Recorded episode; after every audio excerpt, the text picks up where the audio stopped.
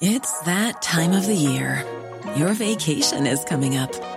You can already hear the beach waves, feel the warm breeze, relax, and think about work.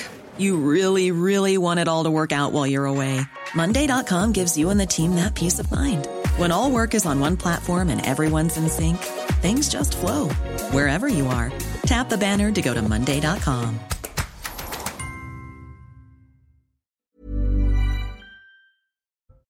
L'extrême gauche dans le viseur de Gérald Darmanin. Pour lui, la France insoumise joue un jeu dangereux en pointant du doigt les forces de l'ordre. Des propos du ministre de l'Intérieur sur notre antenne après les violences de ces derniers jours. La Convention sur la fin de vie dit oui au suicide assisté ou à l'euthanasie, mais à d'importantes conditions. Alors que rien n'est tranché, Emmanuel Macron doit recevoir ses membres ce lundi. L'Ordre des médecins s'oppose de son côté à une telle mesure. Les trottinettes en libre service dans la capitale, eh bien les Parisiens n'en veulent plus après un appel au vote par la mairie de Paris et un résultat sans appel, 90% contre. Le pape, tout juste sorti de l'hôpital, remercie les fidèles pendant la messe des rameaux. Après trois jours de soins, le souverain pontife a pu célébrer Place Saint-Pierre, la messe des rameaux, événement majeur pour les chrétiens qui rentrent dans la Semaine sainte.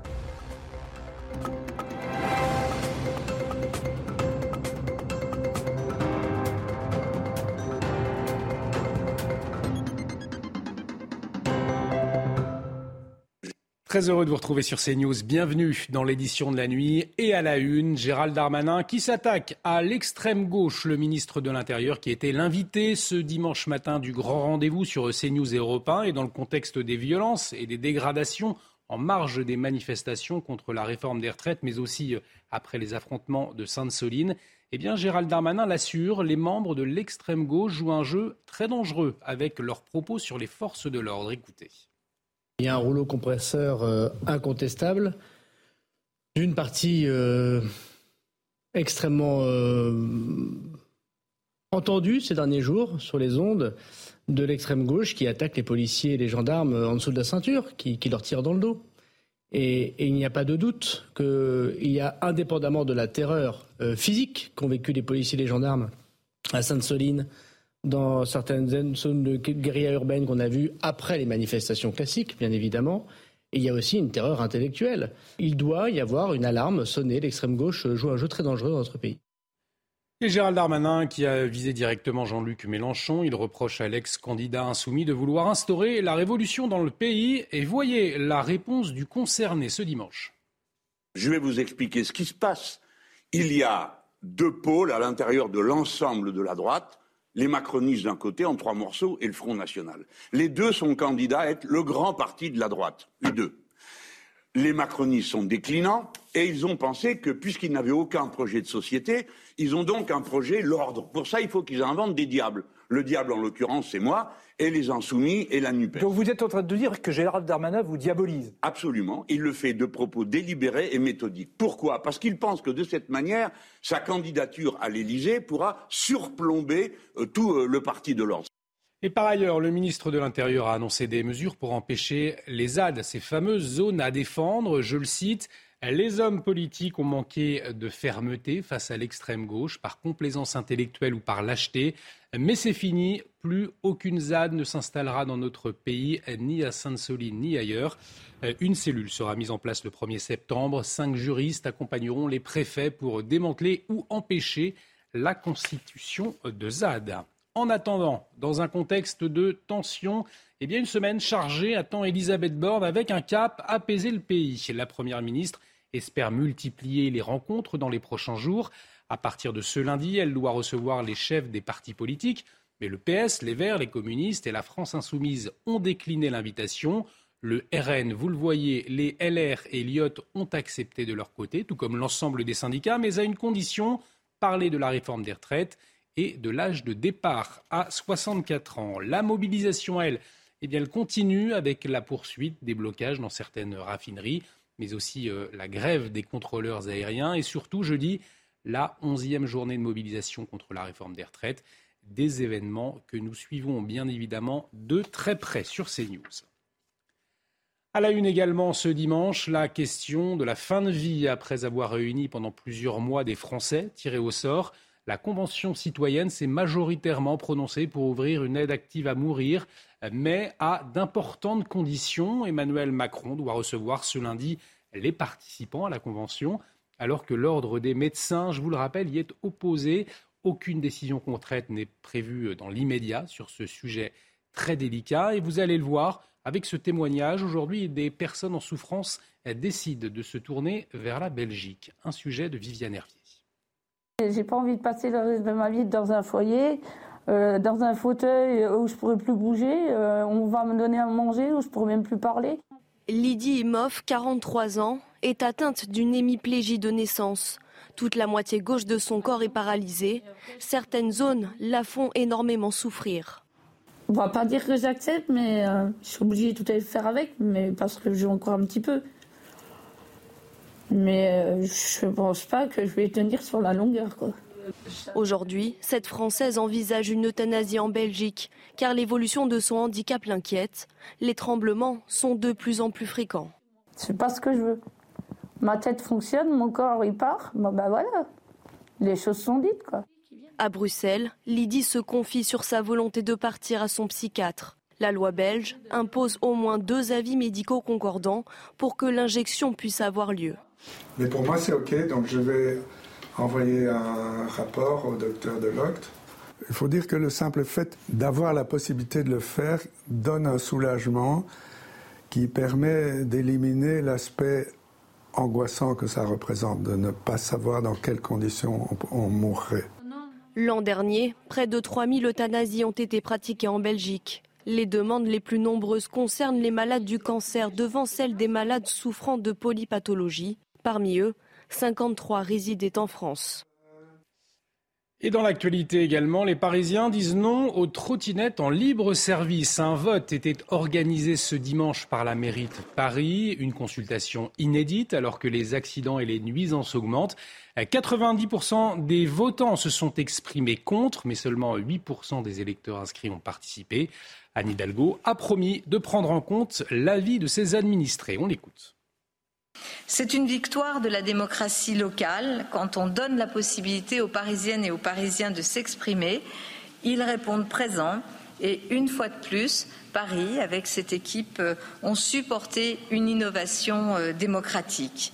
Cette votation en appellera d'autres dès l'année prochaine, au printemps, sur une ou plusieurs questions qui concernent la vie quotidienne des Parisiennes et des Parisiens.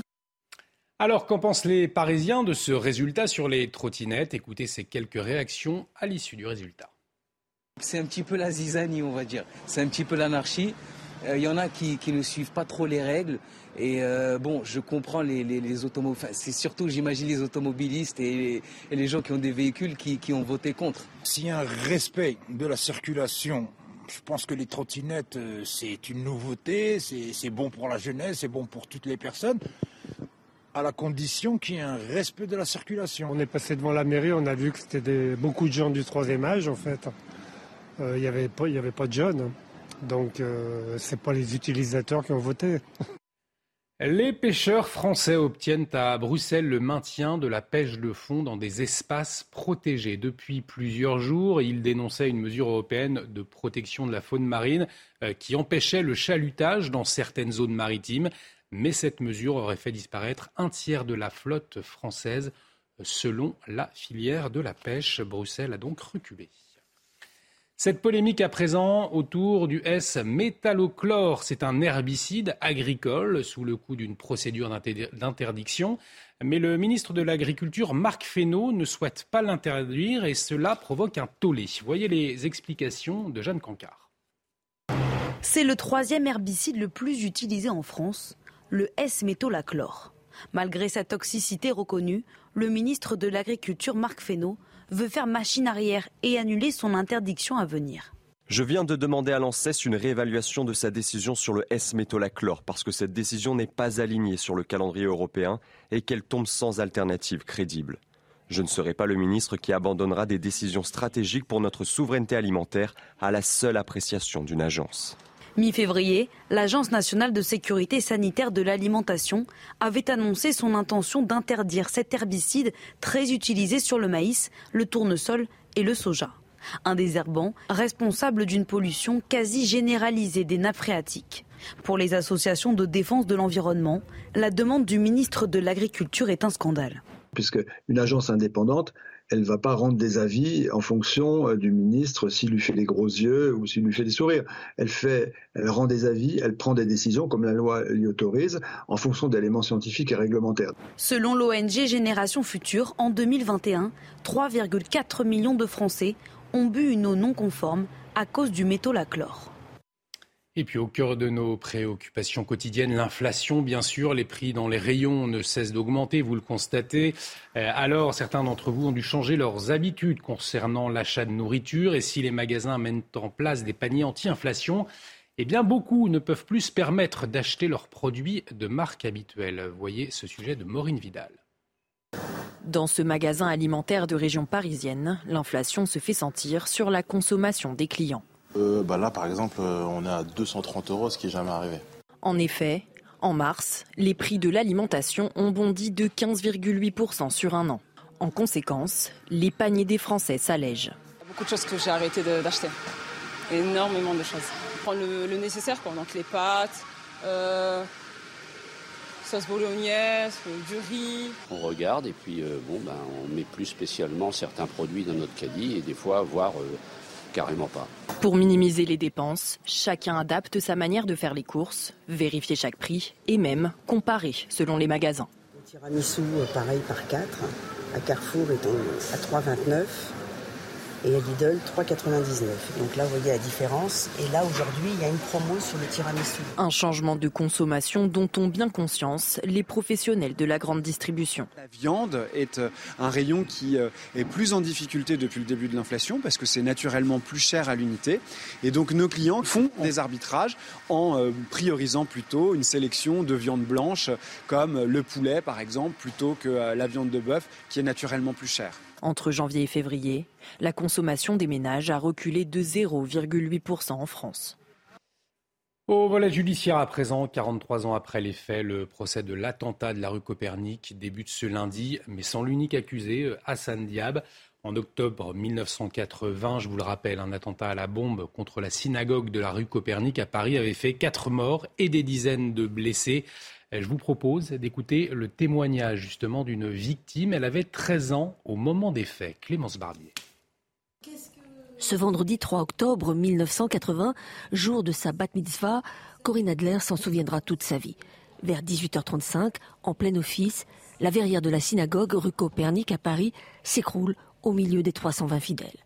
À l'extérieur du bâtiment, une bombe vient d'exploser. Donc on a décidé de, sortir de la synagogue et là, dans la rue, euh, c'était euh, vraiment une vision de guerre, d'apocalypse, de, carnage, euh, voilà, des voitures en feu, des corps par terre. L'attentat fait 4 morts et 46 blessés. Corinne Adler, 13 ans à l'époque, n'a aucun suivi psychologique. Il y avait un attentat, on était sous le choc et on n'en parlait plus et la vie reprenait, même si on avait des séquelles. En 2018, faute de preuves suffisamment probantes, l'unique suspect d'origine libano-canadienne, Hassan Diab, est libéré après quatre ans de détention. C'est important que, le procès ait lieu. C'est important qu'il existe. C'est pas pensable que, en fait, euh, un attentat terroriste reste euh, sans rien. Le renvoi aux assises d'Hassan Diab a finalement été ordonné trois ans plus tard. Le procès s'ouvre ce lundi, mais l'universitaire, qui a toujours clamé son innocence, ne sera pas présent. Les pompiers déjà mobilisés pour lutter contre les feux de forêt, ils ont débuté plus tôt que prévu. 30 hectares déjà brûlés dans les Alpes-Maritimes. Alors, avec la sécheresse, faut-il craindre un été avec plus d'incendies que l'année dernière? Voyez ces précisions de Karine Durand. La saison des incendies démarre avec trois mois d'avance en Europe de l'Ouest. La situation est déjà catastrophique en Espagne, hein, qui a déjà perdu plusieurs dizaines de milliers d'hectares depuis euh, mi-mars. Alors la faute à une sécheresse persistante là-bas euh, depuis trois ans et surtout sur la moitié sud de l'Espagne qui est placée au niveau maximal de la sécheresse, au niveau extrême. En France aussi, les incendies ont débuté de manière euh, précoce depuis mi-février sur le pourtour méditerranéen. On en a connu de nouveau d'ailleurs euh, au cours de ce week-end sur les Alpes-Maritimes, accentuées euh, par euh, le vent. Et il faut savoir que les pompiers français se préparent à une saison des incendies au cours de l'été pire encore que celle de l'été dernier en raison de la sécheresse qui s'est justement aggravée, surtout sur les départements euh, méditerranéens. D'une manière générale, on remarque que la saison des incendies s'est allongée en Europe avec le changement climatique. Elle ne s'étale plus seulement de juin à septembre, mais globalement euh, de mars à octobre, voire novembre. Ce dimanche, marqué par la messe des rameaux, événement euh, important pour les chrétiens qui rentrent dans la semaine sainte. Et après trois jours d'hospitalisation, le pape François a pu célébrer la messe des rameaux, place Saint-Pierre à Rome. Le souverain pontife qui a remercié les fidèles pour leur prière. Corentin Brio. À peine sorti de l'hôpital, le pape François répondait présent ce jour spécial pour les croyants. Chez les chrétiens, on célébrait la messe du dimanche des rameaux, un événement important dans le calendrier qui marque l'entrée dans la semaine sainte. Le pape en a profité pour remercier les fidèles pour leur prière pendant sa convalescence. Je vous remercie pour votre participation et vos prières que vous avez intensifiées ces derniers jours. Je vous en remercie vraiment. Hospitalisé pour une bronchite, c'est sa seconde opération depuis 2021, date à laquelle il avait été opéré du côlon. Un soulagement donc pour les 60 000 fidèles de pouvoir l'apercevoir et surtout de l'entendre. Je prie souvent pour lui car c'est une belle figure. Il est comme un père pour tout le monde. Tout d'abord, ce fut une merveilleuse surprise, car nous savions que le pape était malade et nous ne nous attendions pas à le trouver sur la place. Nous sommes très heureux de le voir et, compte tenu de ce qui s'est passé ces derniers jours, nous le trouvons en bonne santé. Nous sommes heureux pour lui et pour le monde entier.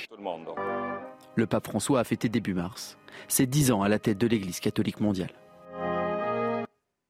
Retour en France avec le marathon de Paris. C'est la plus grosse épreuve de course à pied dans le pays. 52 000 coureurs inscrits euh, au départ ce matin. Et à seulement 20 ans, vous le voyez, sans référence dans cette discipline, eh bien c'est l'Éthiopien Abedje Ayana qui a triomphé dans la course homme. Il a parcouru les 42 km en seulement 2 heures, 7 minutes et 15 secondes.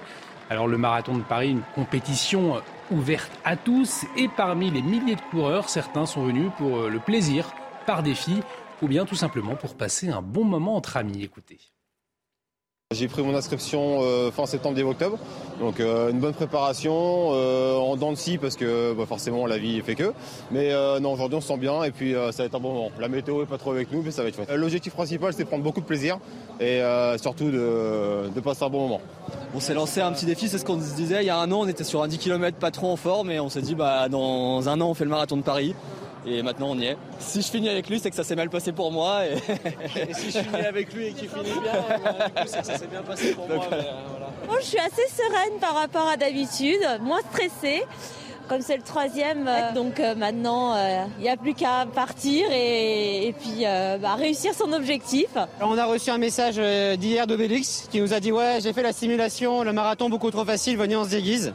Et en fait il nous allait pas trop laisser le choix, c'est-à-dire que nous au début vu que c'est le premier marathon on n'était pas trop chaud, mais quand on a vu qu'il avait déjà acheté les déguisements on s'est dit bon bah il n'y a vraiment pas le choix et puis on y va quoi. Et lui il a, il a ses roulettes, donc c'est cool pour lui.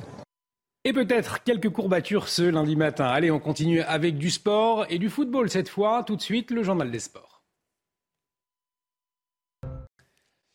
Et on démarre ce journal des sports avec la défaite du Paris Saint-Germain face à Lyon. Un but à 0. 38e minute. Penalty pour les Gaunes. La casette s'en charge. Mais le au retour des vestiaires. Lyon ouvre le score à la 56e minute sur un but du jeune Bradley Barcola. Euh, Paris ne reviendra pas. Deuxième défaite de suite en Ligue 1 pour le PSG après celle face à Rennes. C'était le 19 mars dernier. Et plus tôt, euh, ce dimanche, eh Monaco s'est relancé en s'imposant à domicile face à Strasbourg. 4 buts à 3. Ouverture du score de Vanderson pour Monaco à la 19e minute. Strasbourg égalise quelques minutes plus tard avant de passer devant sur un but contre son camp de Maripane. La SM revient au score à la 54e grâce au quatrième but de la saison de Ben Seguir. Et c'est une autre pépite monégasque, Elan Diop, qui redonne l'avantage à Monaco. En fin de match, Fofana valide la bonne deuxième mi-temps de Monaco et inscrit le quatrième but des locaux. Habib Diallo réduit de nouveau la marque à la première, à la une minute de la fin. Ça n'empêchera pas Monaco de recoller à trois points de Marseille. On écoute l'entraîneur monégasque après la rencontre. C'était, comme j'ai dit au vestiaire, c'était un AS Monaco avec deux visages aujourd'hui. Nous avons commencé bien les premiers 20-25 minutes, mais après, ça tombe. L'agressivité tombe. À cause de ça, Strasbourg retourne dans le match. Euh, c'est bien de prendre des leçons quand tu prends les trois points. C'est aussi important. Et au classement, Paris est toujours leader, suivi de Lens et Marseille. Lyon stagne à la 9e place. Auxerre 3 et Ajaccio sont relégables, alors qu'Angers semble condamné à la Ligue 2. Allez, on va terminer avec de la Formule 1 en Australie. La course a dû s'élancer à trois reprises avant euh, de sacrer Max Verstappen sur sa Red Bull. Le champion du monde en titre devance Lewis Hamilton, deuxième, et Fernando Alonso, troisième. Dans une course bouleversée par plusieurs crashs, Charles Leclerc sur Ferrari a dû abandonner dès le premier tour. Un Grand Prix d'Australie également marqué par l'accident entre les deux pilotes français d'Alpine, Esteban Ocon et Pierre Gasly. On écoute ce dernier après la course. Je suis juste extrêmement déçu euh, à l'heure actuelle parce qu'on faisait vraiment une course euh, extrêmement bien. Euh, la voiture marchait bien, je me sentais à l'aise. on était proche de, on était proche du podium avec Alonso qui était pas très loin. et voilà, pour l'instant c'est difficile à digérer, j'ai pas rien de tout ça à dire. Gérald Darmanin s'attaque à l'extrême gauche et vise le leader de la France insoumise, Jean-Luc Mélenchon. On en parle dans un instant. Restez avec nous sur CNews. Retrouvez tous nos programmes et plus sur cnews.fr.